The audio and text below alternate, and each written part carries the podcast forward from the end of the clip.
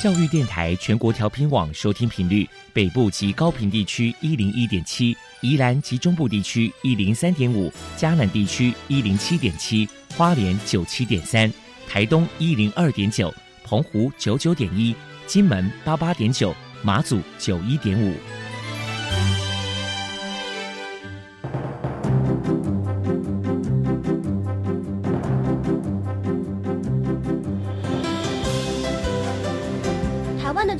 么做才能使孩子面对未来的社会呢？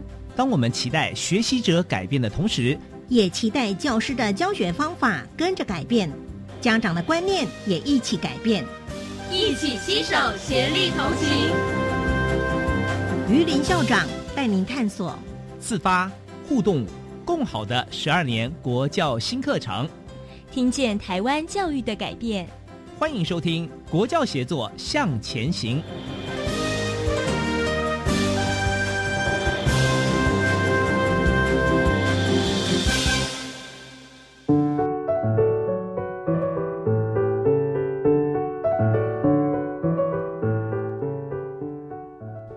听众晚安，现在您所收听的是教育广播电台专为推动十二年国民教育新课纲所规划的系列节目《国教协作向前行》。这个节目在每个星期三晚上六点零五分播出。我是节目主持人于林。今天我们研究的主题呢是台湾数位教学指引的发展和规划，啊，这个题目在当前来讲是非常重要的哈。我们邀请到的两位来宾，呃，是台中教育大学教育资讯与测验统计研究所李正轩所长，以及教育部十二年国教新课程办公室洪永善执行秘书，来为我们谈谈台湾数位学习的发展规划跟策略啊。现在呢，我们先来收听笑声飞扬的单元。本集的笑声飞扬介绍的是台北市龙山国民中学，由洪国峰校长来分享他们校园里精彩的学习风貌。你所不知道的校园新鲜事，都在笑声飞扬。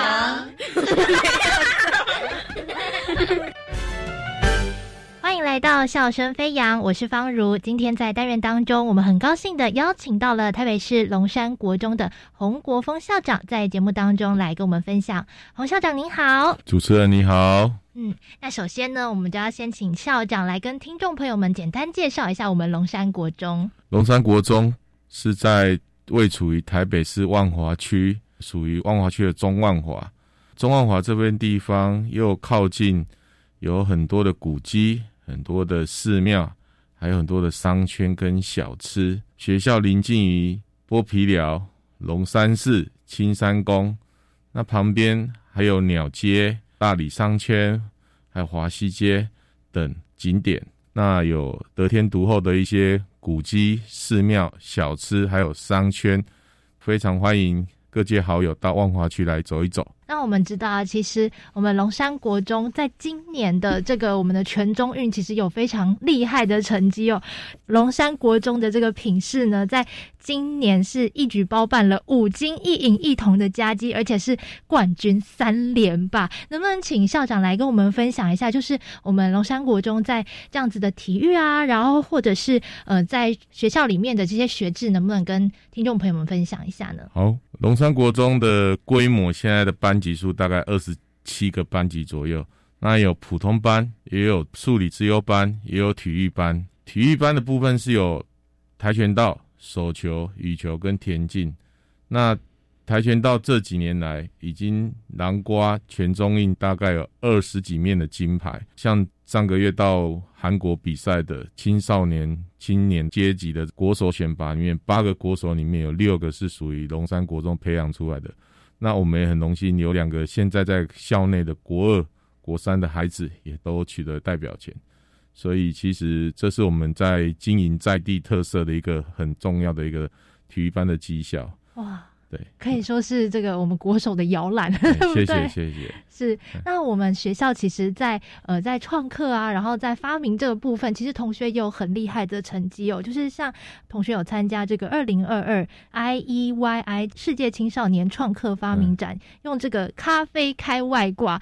获得了银牌。对，能不能请校长来跟我们分享一下，就是呃，龙山国中能有这样子的科技教育相关的资源，还有规划等等，是因为我们龙山国中有这个科技教育中心吗？还是你们在设计课程上面，然后还有安排上面，老师投入了什么样子的心力呢？我本身是台师大。科技应用能力资源学系的博士毕业，那我本身也是国中生活科技老师，所以我大概从事教学工作大概十四年。那我到龙山国中是我第一所担任校长的学校，今年第五年。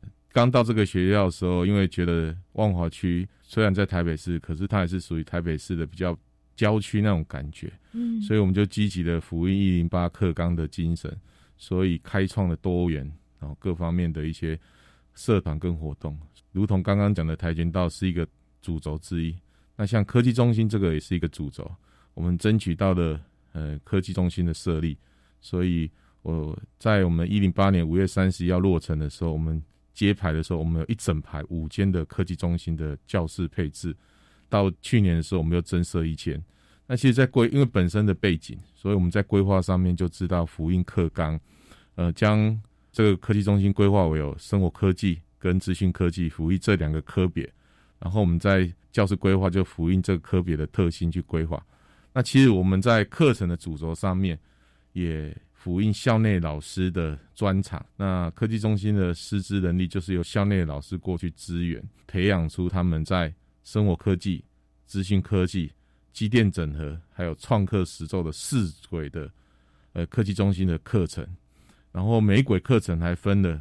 初阶、进阶、高阶这样的模式，然后一直在针对学区内的孩子、台北市西区的孩子、国中小的孩子，还有台北市的老师来做一些研习活动，还有亲子营队的开设。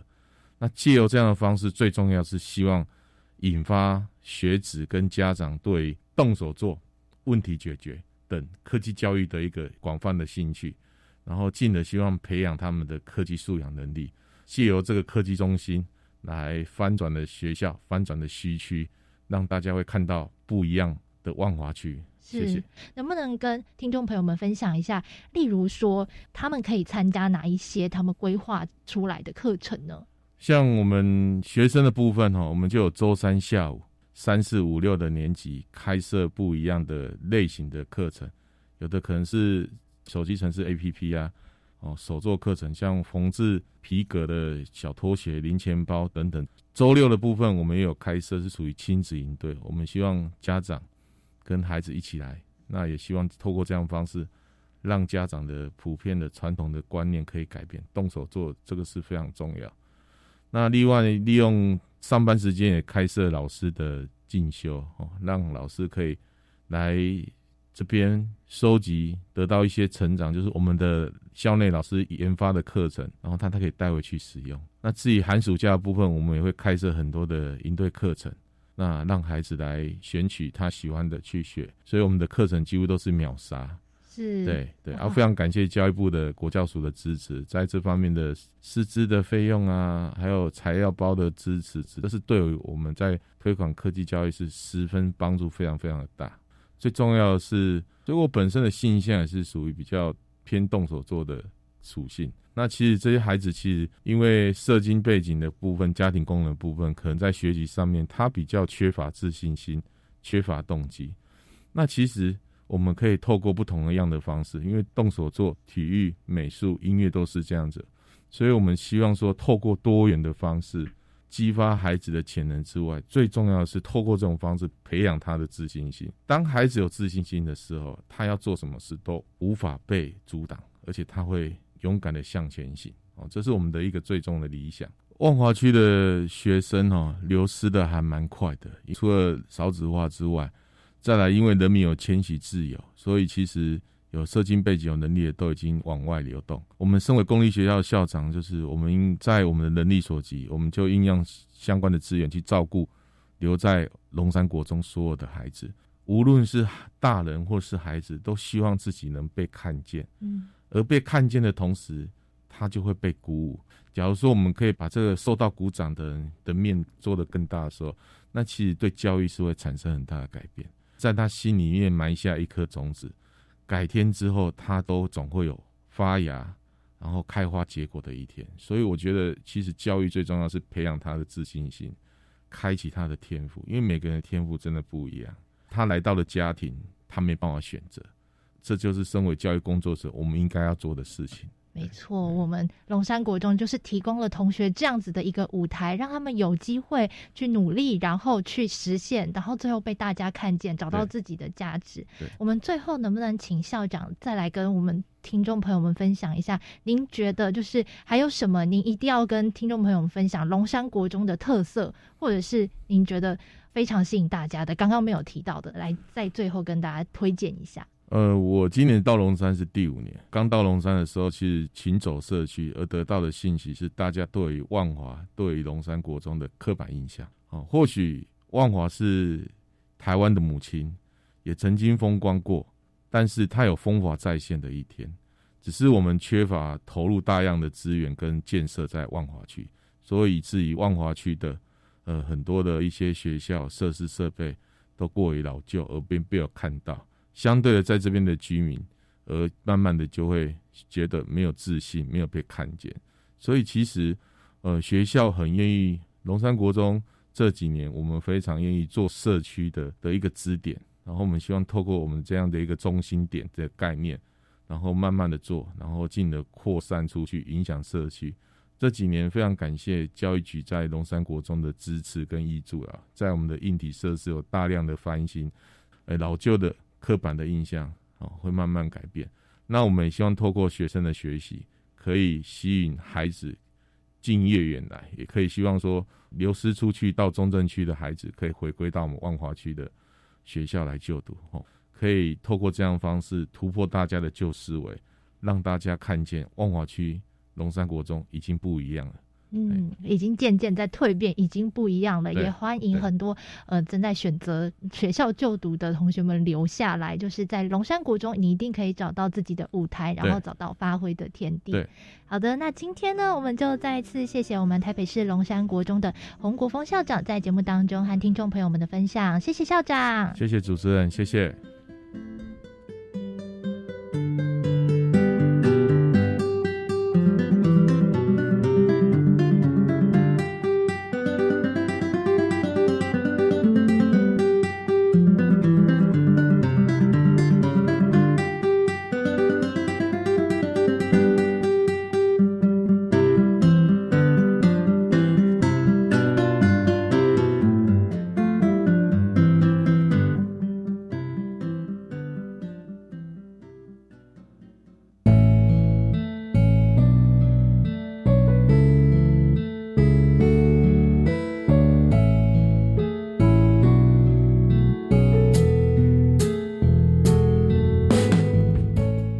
现在为大家介绍两位贵宾。首先介绍的是台中教育大学教育资讯与测验统计研究所李正轩所长。呃，李正轩所长呢，也跟我们洪永善执秘呢共同主持教育部中小学数位教学指引的研发工作。李正轩所长您好。哎，主持人、执秘还有线上听众，大家好。哎，您好。呃，虽然呃我们所长在遥远的中部哈。但是听起来还是神采奕奕的啊！呃，接着为大家介绍的是教育部十二年国教新课纲推动专案办公室洪永善执行秘书。那永善执行秘书呢，他也是国家教育研究院课程及教学研究中心的研究员。呃，洪永善执行秘书您好，主持人、各位线上的听众，大家晚安。好的，呃，因为我们刚刚提到，今天我们要谈的教育部中小学数位教学指引。这个的编写哈，呃，我想请教执秘是在怎样的一种情境，是怎么样的一种动机跟想法，我们要来进行这个教学指引的发展。教育部其实在去年的十二月呢，就有那公布了一个推动中小学数位学习的精进方案。那么大家一定常常都会耳熟能详的听到的，就是班班有网络，生生用平板。那么这个数位学习呢，为呃，这样子的一个呃政策，其实呢也带来了很多的后续的一个改变。是，那当然我们回顾，其实政策不是凭空出现，它很早就在规划了。主要是数位科技工具，它的迭代速度非常的快。嗯，那么它进入到影响生活，也影响了我们的学习跟教育。是。再来，国际的趋势，我们也发现，因为疫情的关系，各国这个停课不停学，那么导致很多的数位的学习平台、工具还有策略方法不断的一个呢演进推陈出新。因此呢，在这个时候呢，推动这样子的一个呢方案，老师就需要呢就问：哎，我不是资讯老师啊，这应该是资讯老师的工作吧？啊，但是呢，其实数位教学是每一个领域科目。所有老师他在呢教学时候的一个很好的一个策略方法工具，嗯，这样说来就是我们现在在整个基础建设也比较完备 哈，是在呃工具上面、硬体上面，比如说呃载具等等呢，也越来越成熟，也越来越完整哈。那接下来就是说，我们怎么善用这么棒的工具，帮助老师能够在教学上教得更加的得心应手，孩子的学习也能够提升啊。好。呃，因为我知道这个手册哈的编写是相当的辛苦的哈，那待会儿呃，您也可以来谈一下这个编写过程的一些这个感受哈。好，好的。那因为十二年国教新课纲的实施哈，在国中跟高中都有新增科技领域，那我们希望培养孩子的数位素养。那数位教学呢，会对孩子的学习带来重大改变嘛？那请问呢，在学校中教育中？因为这样的导入啊，会有怎么样的一种变化哈？那发展的趋势跟方向又应该是怎么样子？是不是请呃李正俊所长就这个范围来为我们做一些分享？好的，好的。那呃，特纲其实啊，呃，在数位素养这一块啊，其实他撰写的非常的棒啊，而且我们在我们的国高中端的落实啊。现在已经都开始慢慢的看到一些成果了哈，我们也可以看到我们的孩子呢，他可以应用啊，数位软体啊、软硬体设备啊，把它应用于在学习哦，在生活哦，在工作的情境哦。那相信未来他带到他的职场上面呢，他可以，特别是在这样的数位发展的趋势底下哈，他应该是可以把这样的新的这些数位学习工具用在他的职场，用在他的生。嗯嗯嗯，好。那其实啊，在整个大环境，就像刚刚子密提到的哈，整个大环境上面，不是只有我们国家哈，是整个从联合国教科文组织这样的一些最近期的一些发布的一些文献来看，建立适性学习环境是应该是一个全世界的一个愿景。嗯，那台湾呢，其实在数位学习上面是很厉害的哦，我们在呃全世界的排名是在前面。嗯嗯，太好。那这些呢，是我们有很多的学者哦。包含现场的老师哦，他们都有很大的贡献。是，所以呢，教育部特别是资科司这边呢，其实就像刚刚子密讲，它不是一处的，它是一段的演进哦。像我们呃从行动学习哦，数位生根计划，再到科技辅助自主学习计划，然后数位学习推动计划，到今年开始执行的数位学习精进方案哦，这整个都是一环扣一环的。我们从前面的成果。再慢慢的扩大，然后再到整个学科，然后现在到整个面向这样。那我们台湾呢，在数位学习平台上面的发展也是相当棒的哦。就像呃部里面呃有像英才网这样的一个诊断的学习平台，像酷音哦。那民间的话有像学习霸，有军医教育平台，还有 p a k e m o 我们也看到在疫情期间呢，这些平台的整合呢，我们可以看到公司协力其实做的都很不错了哈。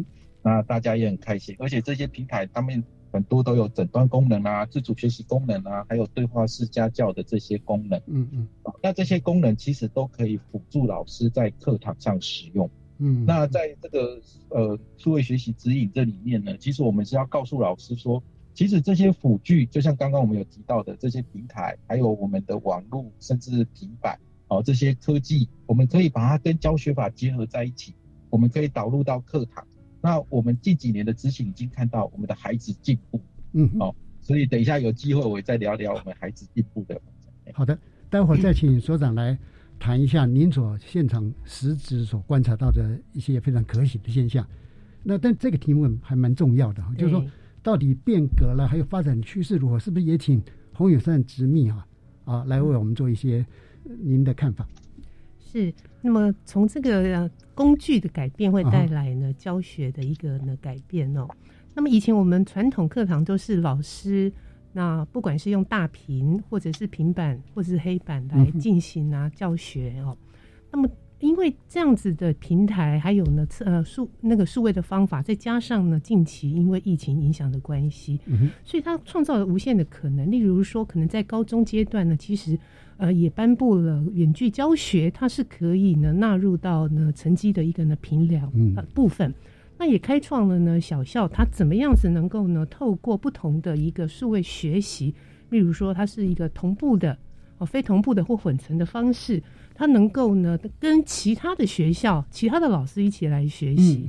那这样子的例子呢，其实，在呢台湾还有世界各国相当多。是。那么呃，所带来的改变就是我们期待了，就是把这个指引当做是一个他在呃老师的教学过程当中，他可以呢呃工具书是，他可以拿到，他可以知道说哦，what 啊，why，what，how。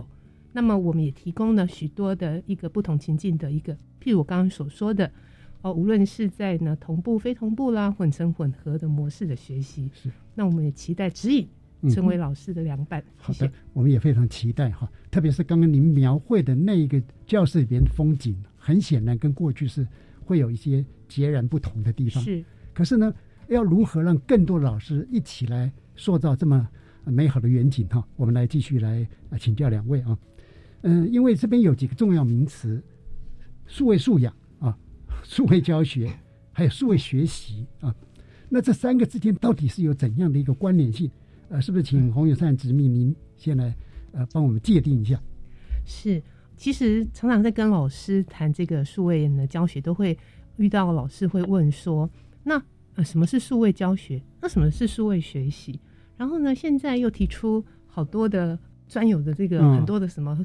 同步非同步混成，那么诸多的概念，其实呢，我们可以这么样子理解了，就是从坏来讲，就是我们希望培养孩子，他有呢成为一个终身学习者。嗯嗯，其实课纲它的核心素养，它也是同样的一个目标。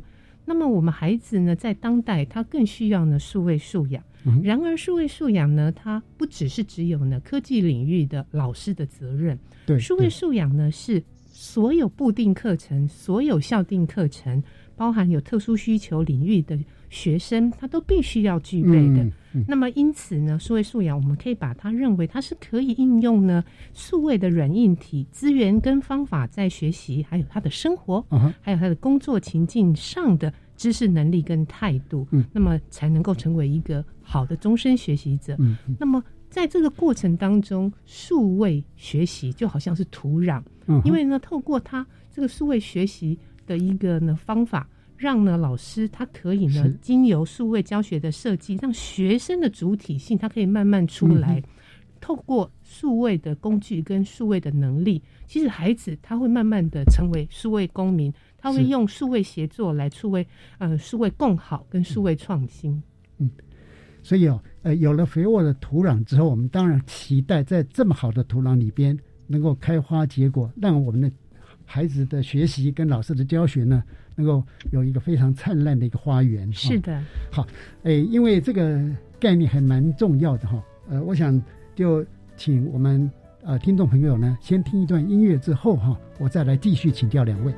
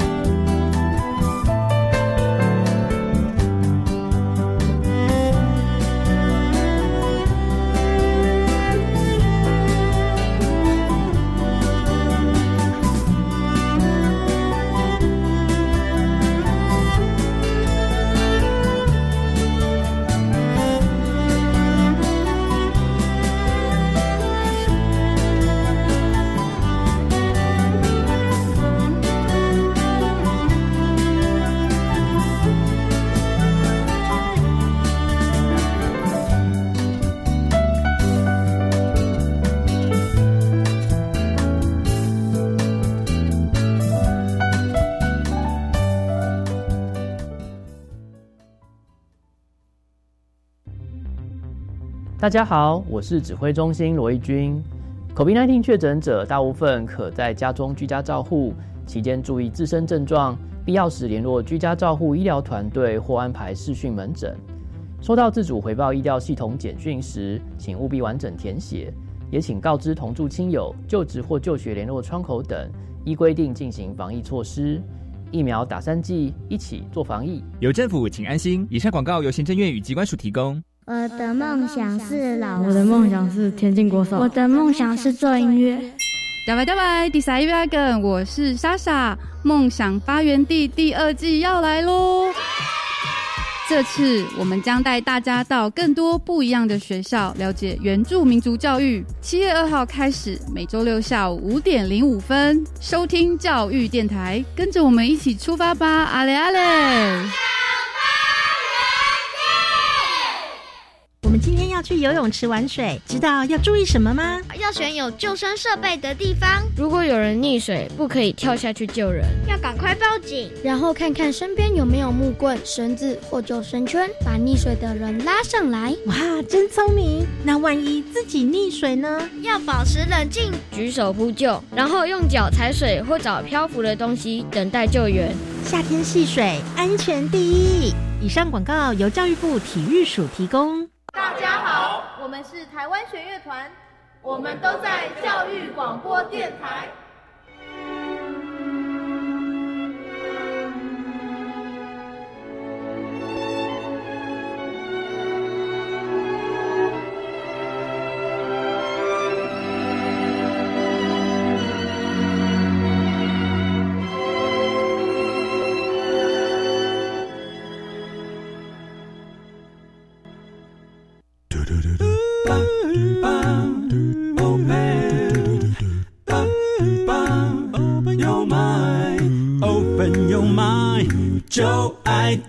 电台。嘟嘟嘟嘟咻比嘟爆。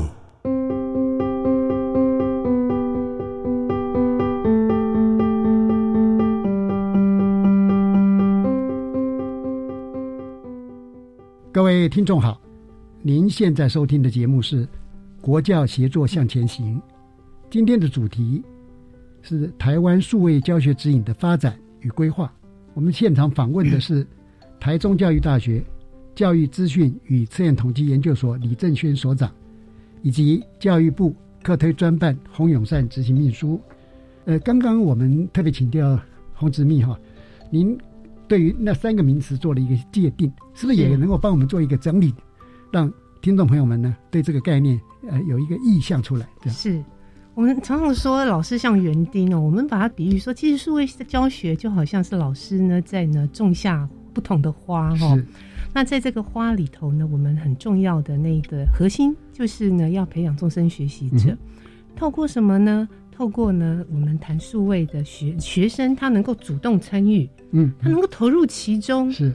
所以呢，他就好像是呢在课堂当中一个隐形无形的存在，嗯，让学生他自然而然的。我们提供给他呢很多的工具资源，然后他就可以开始进行呢那所谓的不管是同步、非同步、混成、混合各种不同的一个学习的方式。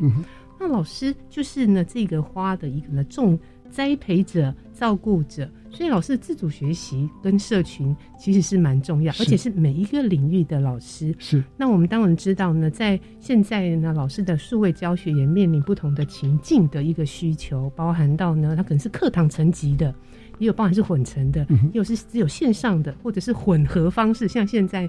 我要同时照顾呢，呃，实体的，又要同时照顾呢，在线上的。是。那我觉得呢，这些在手册，在我们的指引，未来都会呢，提供许多的老师他怎么样来设计的一个 level，还有策略来供参考。是。好，那这样的话，这个呃，数位素养、数位教学跟数位学习三个的关联性，我想大家都了解了。我我是不是请呃李正俊所长哈，就刚刚讲的三个概念的关联性，以及呢？您啊，长期观察到台湾我们学生的数位学习的一些状况跟现象哈，跟我们做一个呃分享说明，谢谢。好，谢谢谢谢。那就像刚刚直密讲的哈，其实呃数位学习呢，可以把它当做是一个土壤，嗯那教育部呢，其实就是要支撑，要让这个土壤越来越肥沃是哦。所以呢，呃，在部里面呢、哦，从大方向来看的话，部里面呢，它会有像数位学习工作坊一跟数位学习工作坊二哦嗯这样的一个安排。是的，哦，那在数位学习工作坊里面的 A one 哦，我们就会告诉老师说，诶，我们的平台那怎么跟教学法哦，然后怎么跟载具做一个完整的搭配是哦，那也看到学生的一些成效的结果。嗯那在二的部分的话呢，就是希望老师能够熟练这些平台，让这些平台呢能够变成他的辅具，是。哦，让他可以达到一个有效的课堂。嗯。甚至呢，我们也部里面也培育了很多的讲师哈，是。我们有培育讲师的机制，好，那这些讲师就可以来带领着我们的老师哈，手把手的哦来完成这样的课堂。嗯。好，那这里有一点比较有趣哈，就是我们刚开始推的时候，我们有看到二零一九年的一些学历检测的结果。哦，那我们在那个结果里面呢，我们看到其实当时啊，我们看到科技的使用度啦、在学科上面是负的。哇哦，它跟那个学历之间的关系是负的。哦所以当时我们其实我们也很紧张。后来我们观察是发现，我们的孩子很厉害。我们现在这个 Z 世代的孩子啊在科技使用上面呢、其实是非常厉害。是的，但是呢，他没有把它用在学习上面。哦哦，可是透过我刚刚讲的那个，我们这几年的这样子的一个推动，哦，我们发现呢，现在呢，科技使用度高的孩子啊，他知道怎么使用数位学习平台，是。哦，所以他会使用数位学习平台来进行自主学习，嗯。那他的学历也会因此而大幅的成长。哇，那反过来，自主学习能力强的，他的平台的那个能力也使用的高，哦，嗯。哦所以他的那个学历也是会大幅成长。哦，这是我们近期看到的一些有数据支撑的现象。太好了。我想哈，刚刚所长您这样的一个观察，然后让听众朋友们来听到之后哈，可以扭转我们过去对数位学习或数位教学的一些误解啊。因为我刚听到说那个学历跟他的数位能力是呃负的，我也吓了一大跳。不过哈，虽然是吓一大跳，我在想，呃，一般的社会大众可能也会有这样的想法，但是很显然，经过这些年我们的努力哈，这个现象已经转变了嘛哈。我想这也要感是的呃呃感谢所长你们呃在过去所做的一些付出跟努力了。那呃，因为哈，我们刚刚谈到了老师跟孩子嘛哈，其实有一个环节是呃非常重要的哈，就是地方政府或者地方教育主管行政机关，因为他们呢在教育政策的推动上面是扮演重要的角色啊，所以是不是我也想请两位谈一下，就是说是不是请呃洪友善执秘您这边先来谈，就在地方政府方面哈，我们要跟地方政府如何配合来呃支持协助老师来进行数位教学，那有没有什么好的方法啊、策略啦、等等？嗯，是，我想说有两个部分哦。嗯。那么第一个呢，就是我们也访谈了二十二县市哦，那么哦。在规划 哇真的二十二县市都下去对是。辛苦了。对于这个数位呃教学支持系统的一些呃过去一直到现在一直到未来的一个规划，啊其实我们发现呢，就是各县市在支持系统的一个规划上呢，有几个层面。哦、那嗯第一个当然就是，呃，在今年教育部嘛，就补助了呃各县市成立了一个数位学习专案推动办公室啊、嗯。那么会有专职人员呢来进行呢这个规划啦、统筹啊、培力啦哈这样的组织的运作是。哈。那么第二个呢，就是因为呃，当然软硬体的盘整跟采购，嗯而且要知道说，哎，哪些是学生其实他是呃有，譬如说他在家里有需求，对对。他在学校呢有需求，嗯，那他的一个呢状况呃整体的需求是怎么样？是，那这就包含到呢怎么样子去呢提供让每一个孩子，尤其是特呃有特殊需求的孩子啊，譬如说我今天是有听障或者是视觉障碍的学生，嗯其实他怎么样子的一个呢呃电脑，他可能不是一般的平板，那绝对没办法。对对对，他就嗯可能要有他特殊使用的。那这些呢，也是要经过一个呢盘整，然后来采购。然后第三个就是呢，我们的科技领导的呃培力，就是让这个呃教育的行政人员啊、学校的校长、主任、组长啊都有，尤其是资讯组长嗯，他在做一个呢相关的一个资讯管理的这样子的能力，还有校长、主任他的一个科技领导的能力。嗯当然呢，就是每一个老师他怎么样也能够进到呢这个数位学习的社群来进行呢培力。当然最后呢，就是地方政府如何利用这些有用的数据来知道说他的投入是不是正确，是，然后有没有需要做一个呢调整的。嗯那我想说这些我们都会呃慢慢的把它整理出来，也在这个指引当中呢来提供呢各县市支持系统建制的一个呢参考。嗯，我我想这样对二十二县市都做过访谈，我们一定可以看得出很多重要的一些讯息啊。特别刚刚您有特别点出来，对于各种类别的孩子，他们的学习机会的均等的重视，对全面的每一个孩子都能带上来。那呃，是不是也请李正券所长啊，就您的观点发表一下，呃在地方政府方面，我们要如何跟他配合协助？是的，是的，这个数位学习这个办公室啊，是真的非常重要的哈、嗯那我们都知道，部里面在前瞻建设底下，其实对于我们的校园的一些网络的建设哦，跟教室里面的大屏啊的这些建设呢，一定有一定的建制完成。是，但是呢，我们在入校观察底下，我们发现，其实老师要把这些东西融合在一起，有时候会遇到一些困难。的确，另外呢，就是像老师如果要使用载具在校园里面使用的时候，虽然呃部里面已经有 ED-ROM 的建制啊，或者网络白名单，但是毕竟哦，像国音数的老师或者艺术体健的老师，他毕竟他不是资讯老师啊，嗯嗯，所以他不见得会很能够呃顺利的使用这样的载具、这样的网络。好、嗯所以我们在以前在执行的时候，都是各校哦，或者是区域的学校单打独斗哦这样。嗯那有了这样的一个数位学习办公室之后呢，嗯其实它是给后面一个很大的一个支撑哦，各县市的一个支撑。那有些县市它会分区域哦，由典范学校来做一些带领。那这些呢，办公室里面呢，它都会有像资讯的这样的专长的一些人员，哦，他可能会把一些辅导团的人员拉进来。哦那这些人员呢，他就会协助学校把他们的一些网络建设变得更完善，也协助老师，嗯让老师可以把平板带到学校，一打开哦就上网，是是哦，然后再搭配呃部里面的 Open ID 啊，哦这样等等，一次就可以直接进入到数位学习。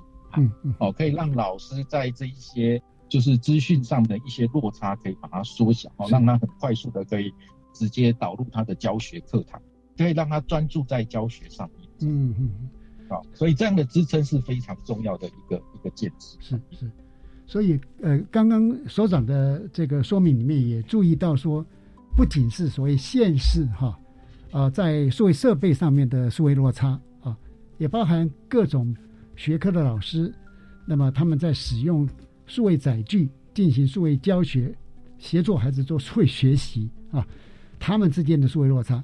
那么这个部分如果说能够全面的把它弭平一点哈、那我相信对呃全国的学生来讲，那的确会受益良多了哈、那呃在这边就是您刚特别提到那个自主学习的概念嘛，那我也觉得说会不会说我们一方面会为老师们搭建了很多学习的音教或者很多资源平台的提供嘛，那是不是也是同步的辅助老师，他也做这个数位学习上面的自主学习啊？这一块不知道说，呃，两两位的呃有没有什么看法？嗯，确实，请直命。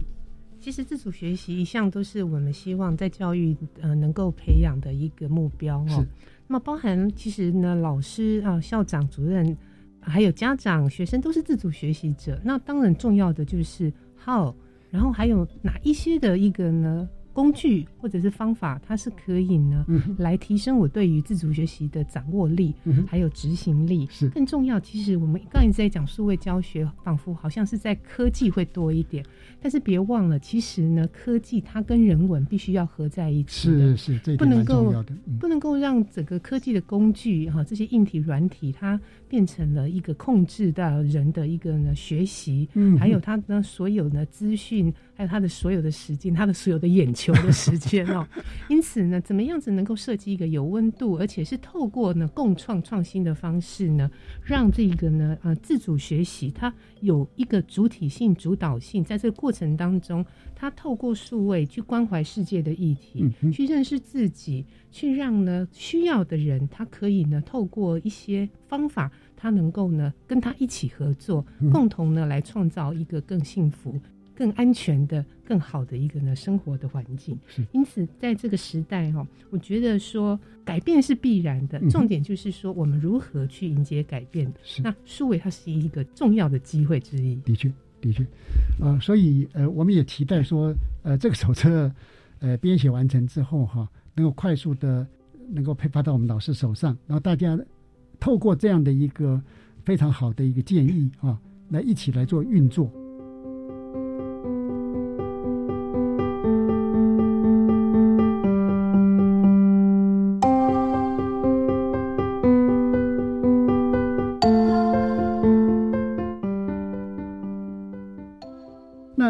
我们都知道说，基本上老师还是我们整个这个呃数位教学跟数位学习推动的一个关键人物嘛，所以是不是我们现在来谈一下，就是当我们在设计数位教学的时候，有没有一些呃比较基本的原则啦、方向啦？最好呢，是不是也能够举出一些案例来让呃老师们做参考啊？那我想这个部分，呃所长手上应该例子会比较多嘛，啊？是不是麻烦李正券所长，呃，先来呃，就我刚所做的提问呢，或者举几个例子呢，来为听众朋友们呃来说明一下。OK，好，谢谢。我觉得啊，呃，其实老师的学科教学还是主体，像这样的一些数位工具啊。这个只是我们应该把它看作它是一个辅具的角色，是。就跟传统我们老师上课的时候会拿一些实体辅具是一样的，是是，只是我们现在的辅具变成是类似像数位的辅具啊，所以老师在学科上面的这一些教学法哦或者引导还是是相当重要的哦。呃，目前我看到的很多的例子啊，在学科上面其实是做的非常棒，是。哦。那我们的老师已经会善用数位学习平台哦，就像我刚刚讲的，户内开发的英才网跟酷英哦，还有民间的学习霸、军医啦、p a g a m o 啦、Know Your Note 等等，是。哦，他们已经很厉害的会把这些平台导入在课堂里面，然后他可以用这样的平台让学生事先先观看哦他的学习内容进行自学，嗯，那自学完了之后呢，在讨论的过程里面。学生就已经自学过了嘛，所以学生就可以言之有物，他就知道他要跟他的同学讨论些什么啊，来解决小组合作解决问题。嗯，那小组合作解决问题之后呢，再上台去做发表。那发表的时候呢，小组之间就可以彼此互相学习。嗯，那老师最后也可以透过像诊断的工具啦，来了解学生的学习状况。嗯，那这样整套的呃呃，我们在。科技辅助自主学习里面，我们叫它叫做一个四学模式，哦，就是自学、共学、互学跟导学，哦，这样的一个四学模式。哦哦。那在学科方面已经导的，我觉得结合的已经还不错。我们看到了，我们每年在这样观课下来，都发现哦，老师在这方面都做得很棒。嗯。所以其实我们的老师很有自主学习的能力哦，特别是 COVID-19 定下来之后，你看他们都很快就可以转换到线上课程。对，可见老师们的潜力是无穷的。是的，是的，是的，是。哎，那除了这些之外，这是在学科上面。那像在在美术类科上面，或我们我们也在 YouTube 上面也看到啦，有好多，我只是不好意思把名字讲出来。有那个很多的音乐课的老师，他会善用哎一些 APP，然后来教乐谱啦，或者节奏啦等等。那在美术上面呢，我不知道在这里讲软体名称好不好，像 Canva。它是一个很好的一个制作海报的一个软体啊，是是。那我们我们也看过那个舞蹈课，那个舞蹈课老师先让学生先自学，先看舞蹈影片，然后学生在自学的时候做笔记哦，所以他会写下他认为他哪一个地方比较重要，例如哪个姿势要弯多少度啊，然后要达到什么样的结果，这样他都会先写下来。是。那他在真做在做实做的时候。哎，他就会看到，呃，我我就这样做，那老师就可以做个别的引导，哦，是，所以老师即使，在实体课教起来也会更轻松，而且最重要是更适性，哦，他会更适合于每一个孩子。是是，刚刚倒是有个观点，也可以跟两位呃这个交换一下哈，呃，因为有时候我们会推荐一些很棒的 A P P 嘛，嗯，我倒觉得说，或者为了在这个手册的规划跟思考上面。我们可以用怎么样的一个方式哈，能够很开放广泛来介绍？嗯，是。其实我觉得手册它是一个哈一个也反映数位时代这种快速迭代的一个特性啊哈，就是说我们今天写的到明年可能还会有一个呢新的一个情境，是那么新的工具、新的平台来使用，所以呢，我们的手册呢就是在呃今年呃预计的哈推出的是一点零。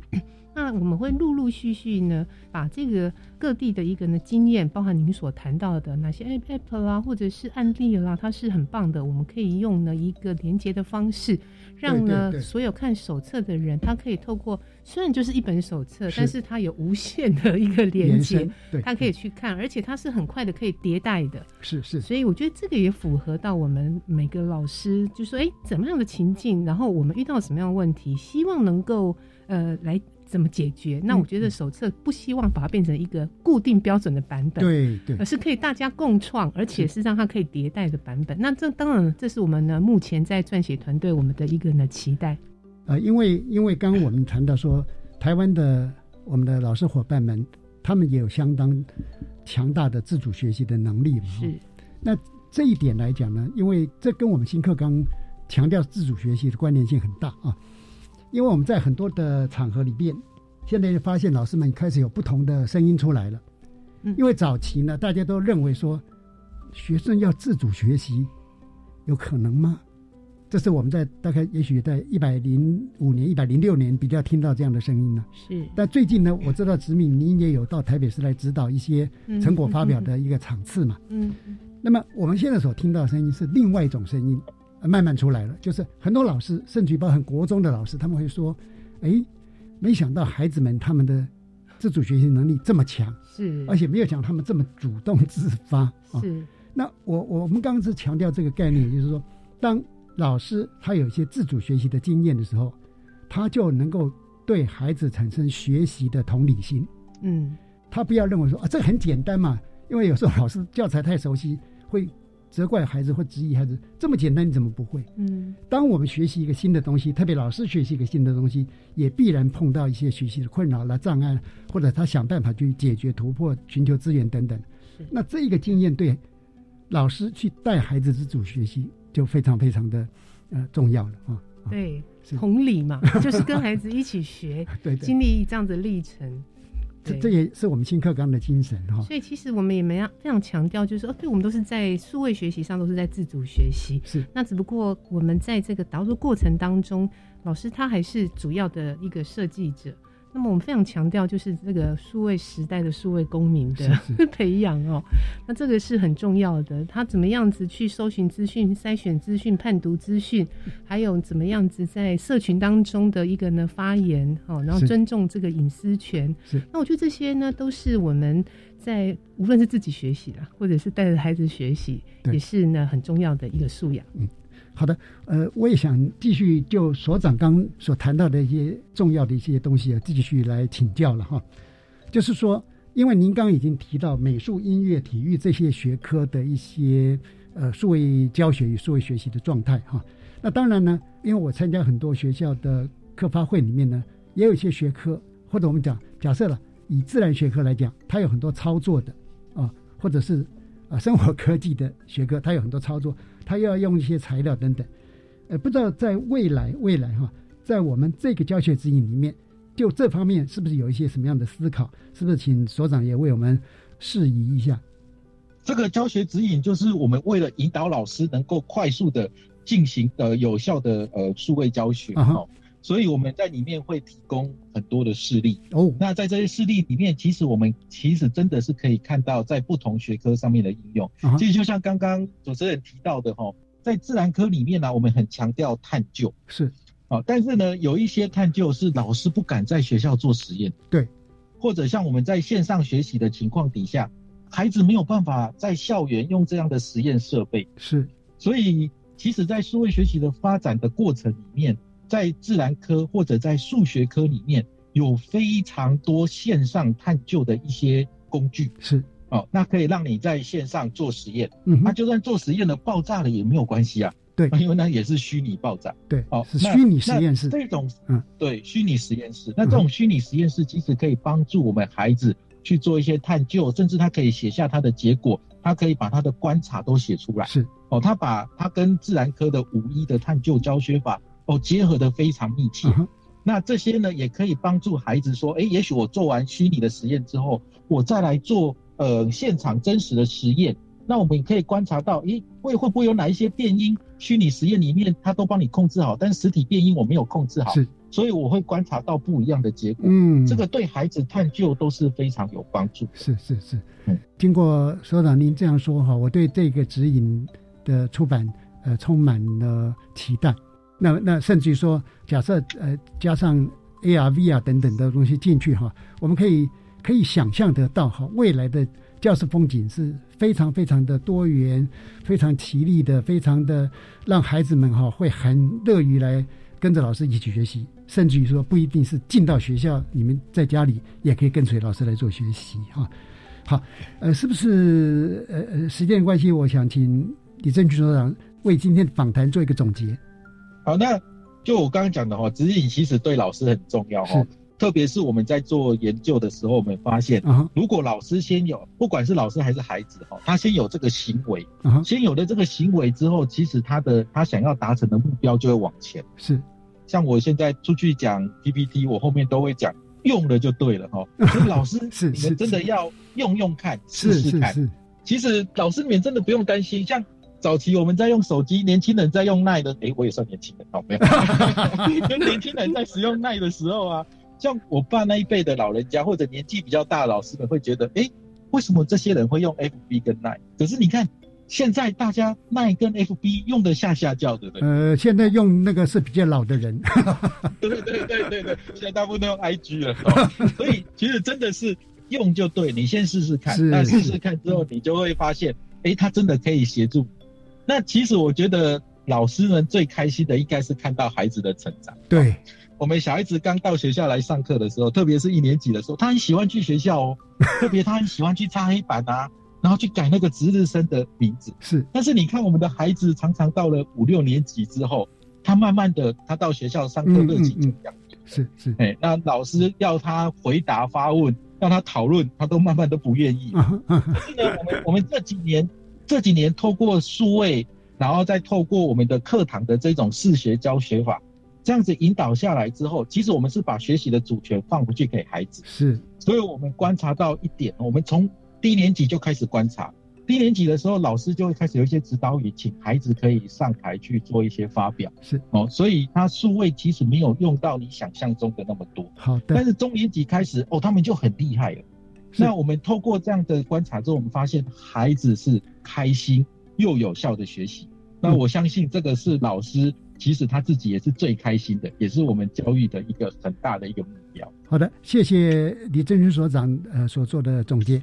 呃，我是不是也接着请洪永善执秘呃为我们今天的访问做个总结？有一个八十岁的阿妈，为了在疫情期间能够跟家人还是能够不能实体聚会嘛，对对，所以呢，他突然之间学会了呢用 Google Meet，还有用了 Line，因为呢。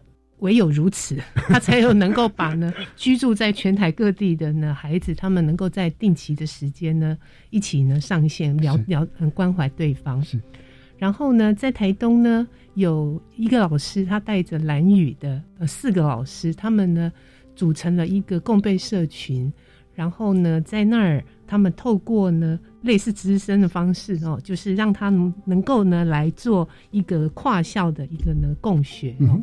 我觉得这个各种的可能，所以我们要来思考，在这么快速变迁的时代，数位乘着数位呢教学的翅膀，我相信我们一起用了它就对了，让它帮助我们能够达到我们不曾想象的境地。好的，呃，让我们用就对了，让我们一起借着数位工具一起来分享哈。呃，今天非常谢谢两位来宾，呃，接受我们的访谈，跟听众朋友分享。呃，李正确所长，晚安。主持人直密，还有线上听众晚安，呃，期待下一次的会面哦。是，谢谢，呃，有请您在台中接受我们的访谈。呃，洪雨善直密晚安，主持人各位听众晚安，也祝福各位老师在数位教学的使用上都能够找到你的伙伴，用就对了。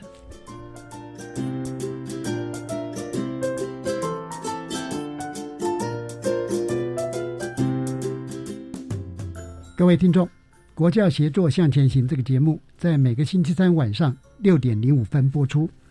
下星期三将由本节目另一位主持人谢若兰老师为您服务。下一集为您介绍的是数位科技辅助自主学习面面观，欢迎您再次准时收听，再会。